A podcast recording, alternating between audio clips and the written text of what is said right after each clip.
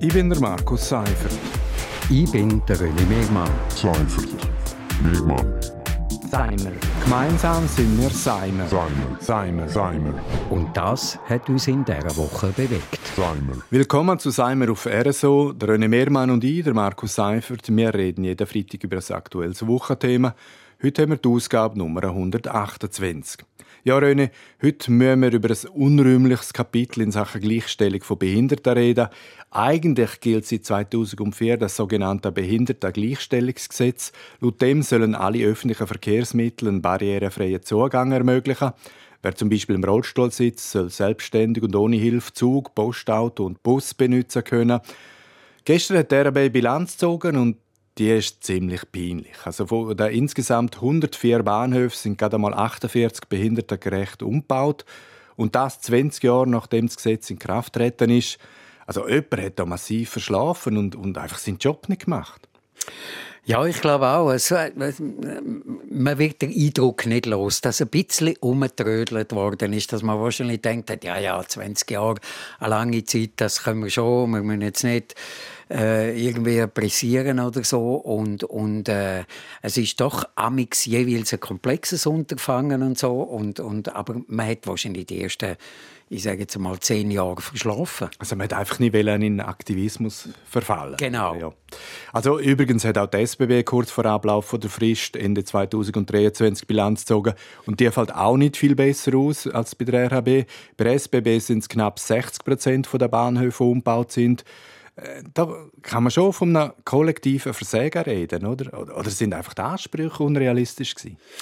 Ich weiß nicht, ob die Ansprüche unrealistisch sind. Also ich verstand ein bisschen die Seite äh, von den Transportunternehmer und auch von den Städten und Gemeinden, dass die sagen, ah, also wir brauchen Rollmaterial, wo ja dann auch die Höhe hat, dann müssen wir Bahnhöfe umbauen und äh, dann machen wir das oder Straßen aufreißen, Bushaltekanten neu machen äh, und dann machen wir das, wenn wir sowieso die Straße sanieren müssen und nicht irgendwie vorher und dann nachher müssen wir fünf Jahre später nochmal aufreißen aufreißen und Werkleitungen legen oder was auch immer. Also ich verstand ja, dass man das koordiniert will angehen. Aber ich habe schon den Eindruck, man hat am Anfang hat man mal gar nichts gemacht und äh, jetzt äh, muss man nachholen oder ist einfach nicht so weit und sagt, ja, ja gut, dann geht es halt ein bisschen länger. Für die Behinderten ist es eigentlich ein untragbarer Zustand. Genau. Und immerhin ist ja jetzt versprochen worden, dass man eine Hilfestellung jetzt nicht mehr 24 Stunden vor der Zugreise anmelden muss. Jetzt sollen plötzlich zwei Stunden lang. Das wäre ja ein großer Schritt. Aber ich weiß, dass es auch mit 24 Stunden Vorlaufzeit nicht immer geklappt hat. Äh, nimm mir Wunder. Also, ob denn das dort?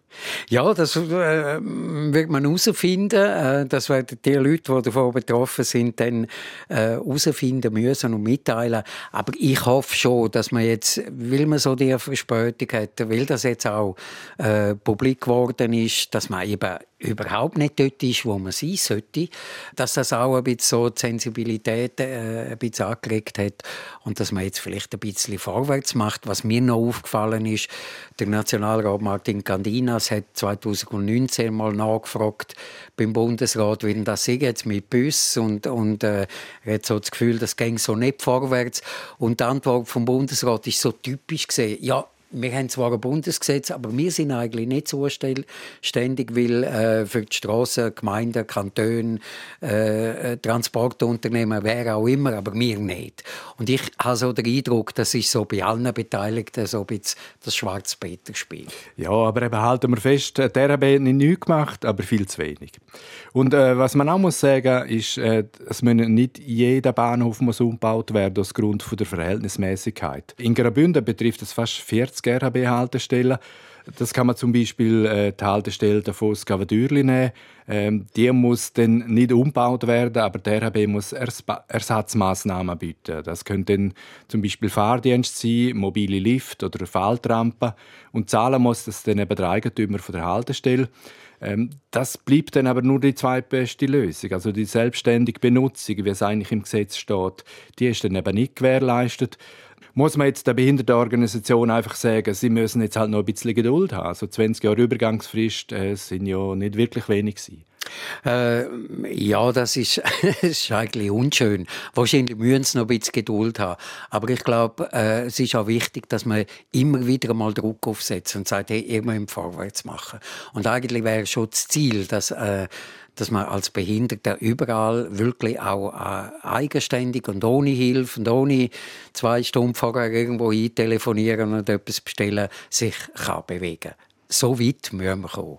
Ja, noch ein Detail zum Schluss. Also der barrierefreie Zugang zum öffentlichen Verkehr, das ist eigentlich ein Rechtsanspruch äh, laut dem Gesetz und das kann auch eingeklagt werden und zwar unentgeltlich. Äh, jetzt kann man sich natürlich fragen, ob SBB, RB und Postauto mit einer Klagewelle rechnen müssen. Das ist durchaus möglich, aber ich glaube, die Behindertenorganisationen, die wollen das ja nicht, auch nicht unbedingt.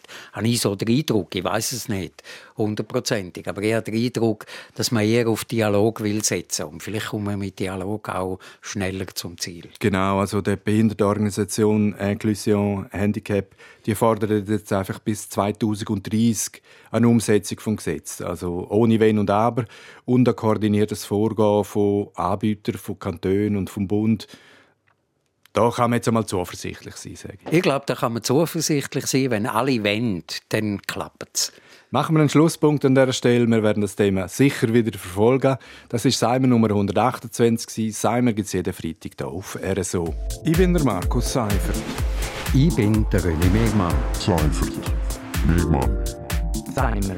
Gemeinsam sind wir Seimer. Seimer. Seimer. Seimer. Und das hat uns in dieser Woche bewegt. Seimer.